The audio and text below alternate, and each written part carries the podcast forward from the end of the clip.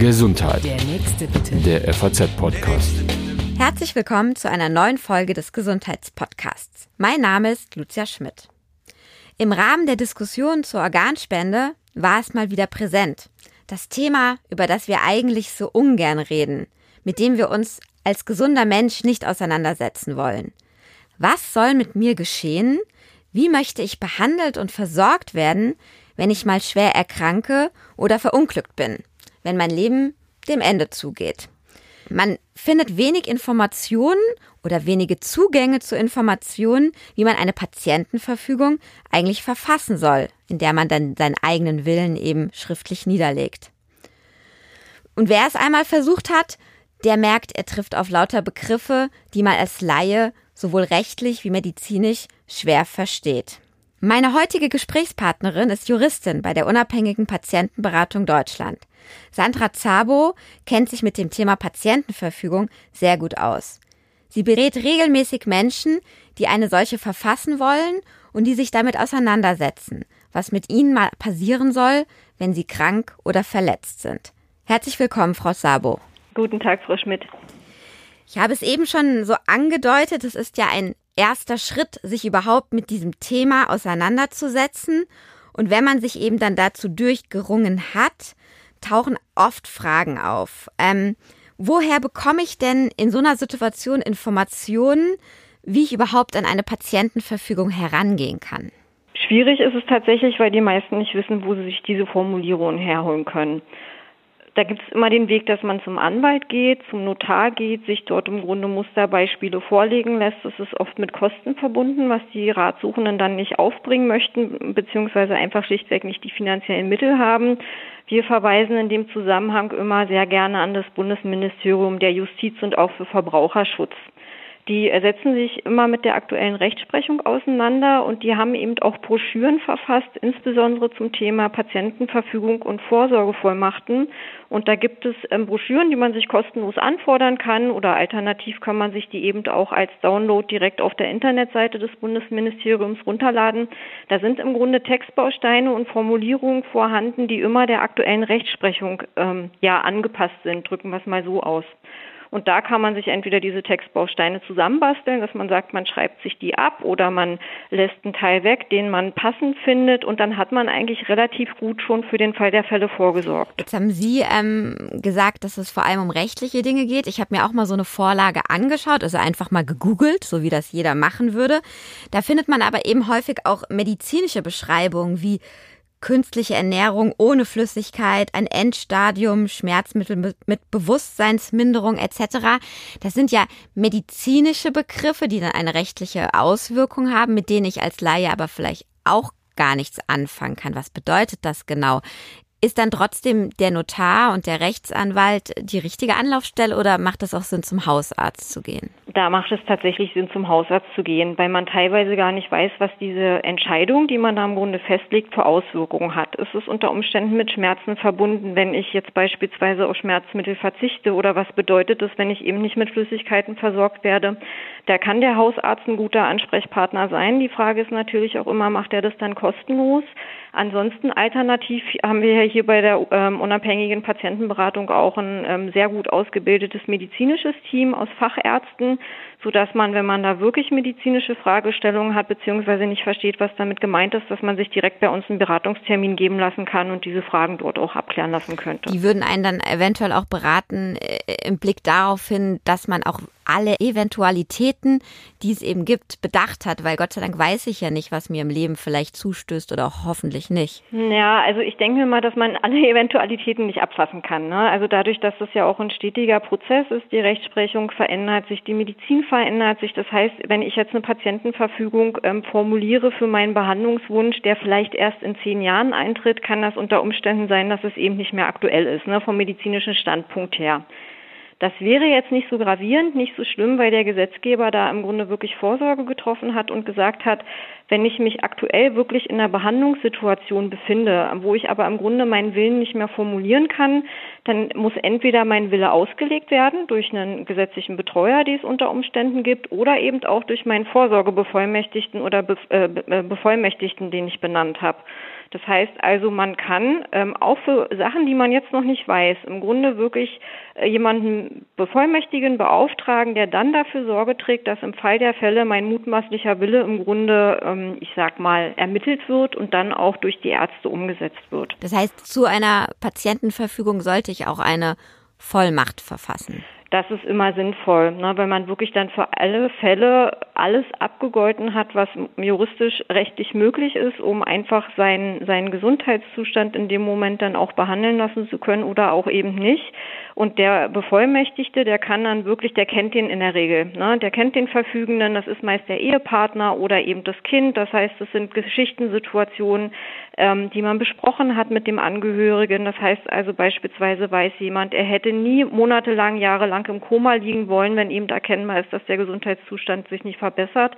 Und der durfte dann durch diese ähm, Vollmacht, Vorsorgevollmacht im Grunde eine entsprechende Entscheidung treffen. Das heißt, rechtlich steht die Vollmacht eigentlich über der Patientenverfügung. Also nehmen wir das Beispiel, ich habe da vor zehn Jahren verfasst, ich möchte nicht im Koma liegen. Nun sagen die Ärzte aber nach 10 oder 20 Jahren, unsere Technik, unsere medizinischen Möglichkeiten sind nun so weit, dass wir das nochmal drei, vier Wochen abwarten können.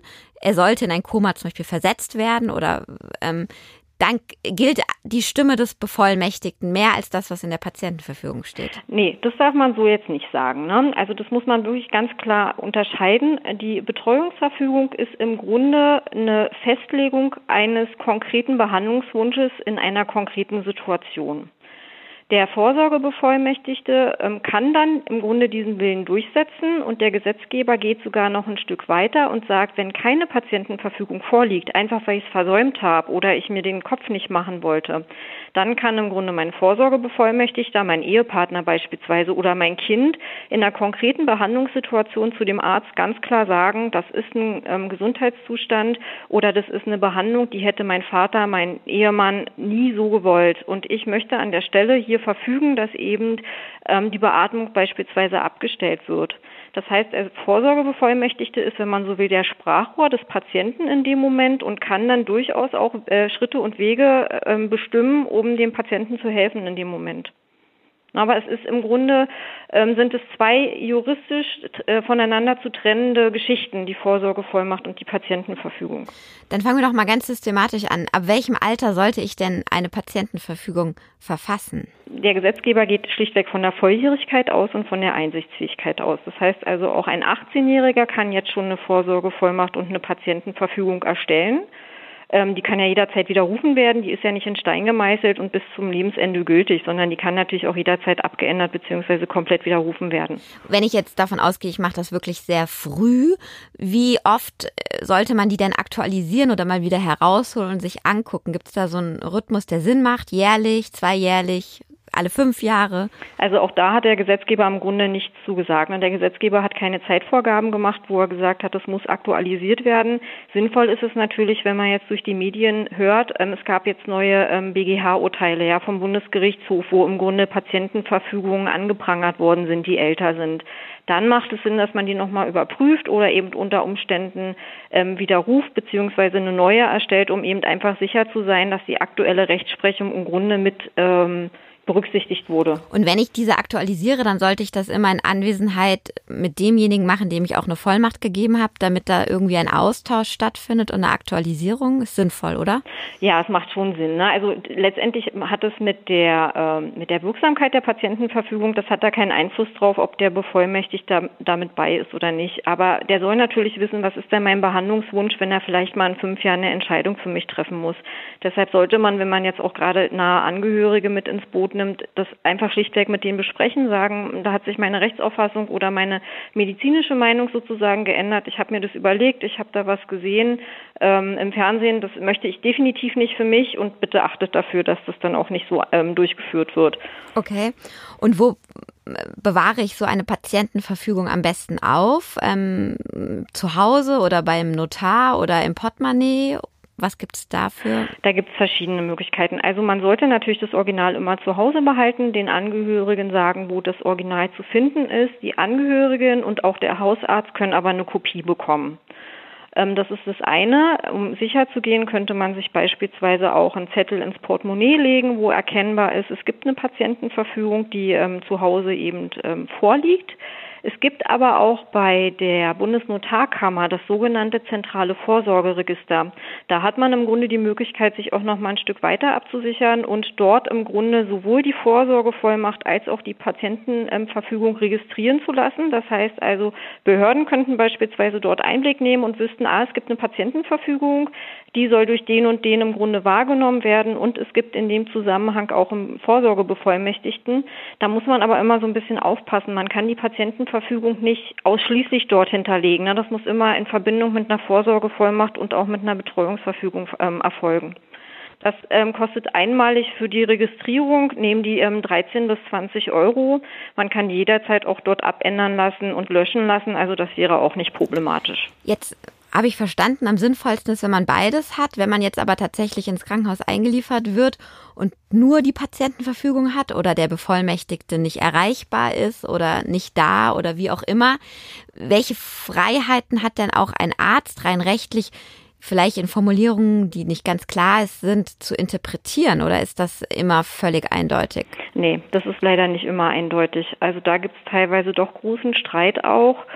Ähm, es gibt die sogenannte Deutsche Stiftung für Patientenschutz. Da kann man im Grunde auch nochmal anrufen und sagen, es gibt hier eine Patientenverfügung, hier ist eine Formulierung, die ist aus unserer Sicht nicht eindeutig und da kann man das im Grunde prüfen lassen hinsichtlich der Wirksamkeit und wie das gemeint ist.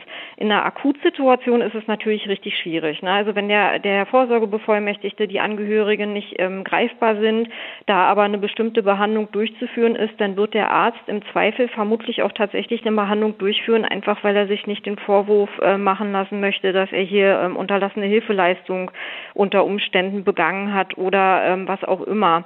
Also Ärzte neigen, also zu dem dem, was wir jetzt aus unseren Beratungen kennen, doch dazu mehr machen zu wollen, als in der Patientenverfügung benannt ist ist schwierig. In der Akutsituation ist es wirklich schwierig. Es gibt ja auch, wenn man sich ein bisschen darüber informiert, durchaus Kritik an dem Verfahren der Patientenverfügung, eben aus solchen Gründen, die Sie gerade genannt haben, wo dann steht unter anderem, man soll am besten gar keine Patientenverfügung verfassen, sondern eben nur diese Vollmacht jemanden geben dass man dann in einer Akutsituation sozusagen gar nicht in diesen Zwiespalt kommt. Ähm, äh, was halten Sie von dieser Kritik oder diesem Herangehensweise? Kann ich nicht so nachvollziehen, weil ähm, letztendlich ist es so, wenn es keine Patientenverfügung gibt mit einem konkreten Willen. Und ähm, beispielsweise, das war glaube ich auch aktuell in der ähm, in der äh, na, in den Medien. Da gab es meines Erachtens jetzt ein BGH-Urteil oder ein Urteil vom Bundesverfassungsgericht, wo jemand, der ähm, keine Patientenverfügung hatte und auch diese künstliche Ernährung im Grunde nicht geregelt hatte, weiter versorgt werden musste. Da hat nämlich das Gericht entschieden, dazu gab es nie in irgendeiner Form Informationen, Aussagen. Es gab auch keinen Vorsorgebevollmächtigten, der im Grunde diesen Willen äh, quasi formulieren konnte. Und die haben das wirklich abgebügelt und haben gesagt, ohne Vorsorgebevollmächtigung, ohne ähm, Patientenverfügung wird das medizinisch Notwendige durchgeführt. Und wenn es eben heißt, dass jemand wirklich jahrelang ähm, künstlich ernährt und künstlich beatmet werden muss. Also da ähm, würde ich persönlich immer dazu neigen, eine Patientenverfügung zu erstellen und zu hoffen, dass mein Ehepartner, meine Kinder die für mich richtigen Entscheidungen treffen würden.